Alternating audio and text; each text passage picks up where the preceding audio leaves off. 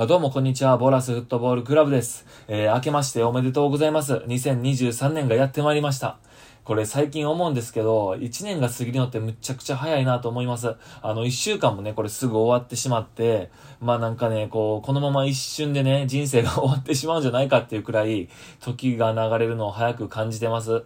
で、これね、僕聞いたことがあるんですけども、あの、子供の頃よりも大人になってからの方が、こう、時間過ぎるのって早く感じません？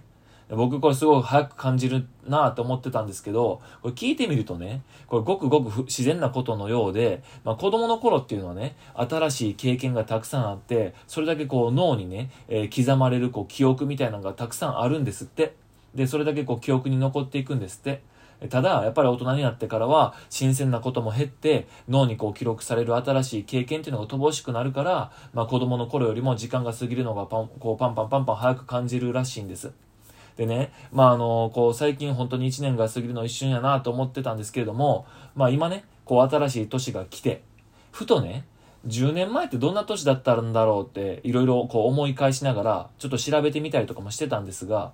なんとこうサッカーで言うと、まあ、この2013、2013年ですか。2013年はね、こう転換期やったみたいで、例えばバルセロナだったら、こうヘラルド・マルティーノ監督が来て、ネイマールが来て、そして、えーメッシと共にね、バルセロナでこう転換期を迎えた年だったんですね。っていうのも、まあ、あの、それまではね、グアルディオラ監督時代の、あの、黄金期バルサがあって、で、それが終わって、2012年に、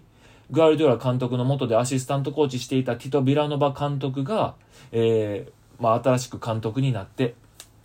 で、こうなんとか黄金期のバルサのサッカーをね、続けていこうとこう頑張ってたんですけれども、まあ2013年になってですね、え2年目を迎えようとしていたティト・ビラノバ監督が、まあ残念なことにこう病に倒れてしまって、で、それを受け継ぐ形でね、えアルゼンチンからマルティーノ監督を呼んだっていうのが、えバルセロナの2013年だったんですね。で、こう、バルセロナからは、えキャプテンのプジョルがチームを離れましたし、この年にね。で、バルデスも、もう出ることがほぼ決まっていて、で、あの、噂ではね、もうこの時期にこう、そろそろシャビも引退ちゃうんか、みたいな話も出ていた。そんな時代だったんです。で、つまりね、バルセロナは、もうこう、変わっていかなければいけない、こう、転換期だったんですね。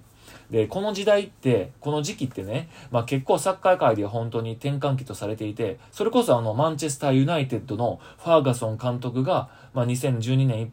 いっぱいでね、確かチームを去ったんだったと思います。で、新しいユナイテッドがスタートしたのもこの2013年だったと思いますし、確かライアン・ギグス監督が仮でこう、あの、急遽監督をしたみたいな感じだったと思うんです。えーまあこれちょっと記憶が定かじゃないんですけれども、この辺はね。えー確かもう一つあって、2013年にはね、こう、あのーリバプールのキャプテンを長年続けてきたスティーブン・ジェラード選手が、まあ、チームを去った年だったと思います。まあ、こんな感じでね、いろんなチームが、まあ、あの年ぐらいに、2012年、13年、14年ぐらいで、こう変わっていくっていう、まあ、転換期やったんですね。まあ、新しい世代へとこうバトンタッチされていった時代だったんだと思います。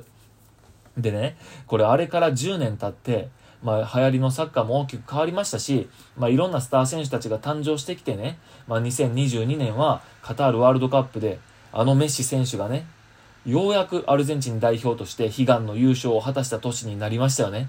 この4年を経て、あの、開催されたこのカタールワールドカップが今終わって、で、またね、4年後に向けて、代表の選手たちがスタートしていますよね。で、クリスティアーノ・ロナウド選手は、まあ、サウジアラビアの、あの、クラブに移籍を決めましたし、まあ、おそらくメッシ選手もね、こう、すべてを手に入れて、すべて手に入れてね、えーそろそろこう、四大リーグから離れるんじゃないか、みたいな噂も立ってますよね。中学、中国とかにね、移籍するんじゃないかって言われています。で、一応ね、あの、確か2023年まではパリ・サンジェルマンとの契約残ってるそうなんですけれども、おそらく契約残ってるうちにこう売り出すっていうのがパリ・サンジェルマンとしてもね、やっぱりメリットになると思うんで、ま普通なんでね、それがね、えー契約延長が薄いって考えると、まあ、おそらく今年中には移籍先を決める、もしくはもうすでにね、もう決まっていて、まあ内緒にしているみたいな感じかもしれないですよね。まあこうやって考えていくと、この2023年も、おそらく転換期になるんじゃないかなと僕は思ってます。サッカー界にのね、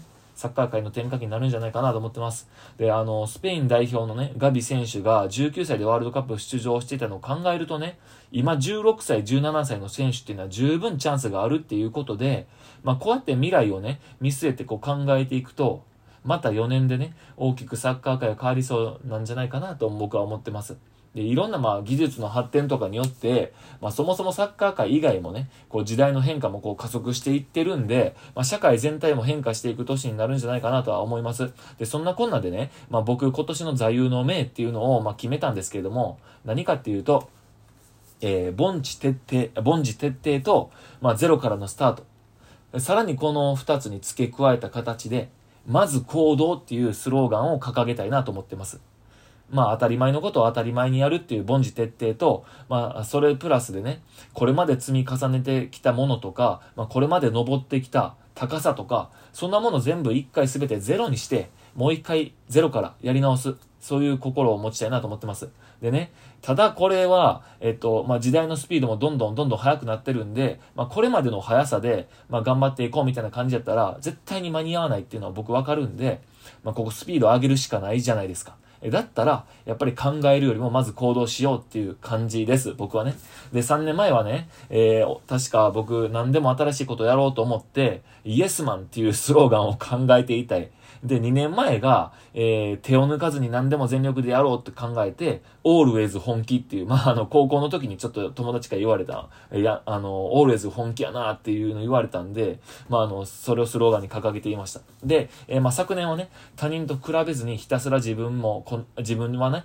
まだまだこんなもんじゃないって言い聞かせて、えー、頑張っていこうと思って、自分と戦うっていうスローガンを掲げていたんですね。で、まあ、今年はね、3つ、えー、凡事徹底、そしてゼロからのスタート、そして、さらに、え、まず行動っていうのを合わせて、合わせ技でね やっていきたいなと思っています。えー、皆さんはどうですかね、えー、なんとなくこう2023年が始まって、まあいろんなことでこう慌ただしく新年をお過ごしでしょうし、まあ普通とね、変わらない毎日にこう、またあと数日でね、戻っていくんだと思いますが、間違いなく時代はね、進んでるんで、まあ、この2023年を無駄にしないためにも、新たな目標を胸にね、前進していってほしいなと思っています。で、未来は明るいと信じていますし、まあ、泥臭くね、凡事徹底していきたいと思っています。え、ワールドカップも終わってね、まあ、ゼロからのスタート、スタートダッシュにこう乗り遅れないように、え、遅れないように、まず行動でいきたいなと思っています。え、今年も何卒よろしくお願いいたします。え今回は、えもう新しい時代は始まっているというテーマでお話しさせていただきました。あの、テーマ今決めました。あの、そんな感じのね、話だったんじゃないかなと思ってます。えこんな感じでまあやっていきたいなと思っています。それではまたお会いしましょう。さよなら。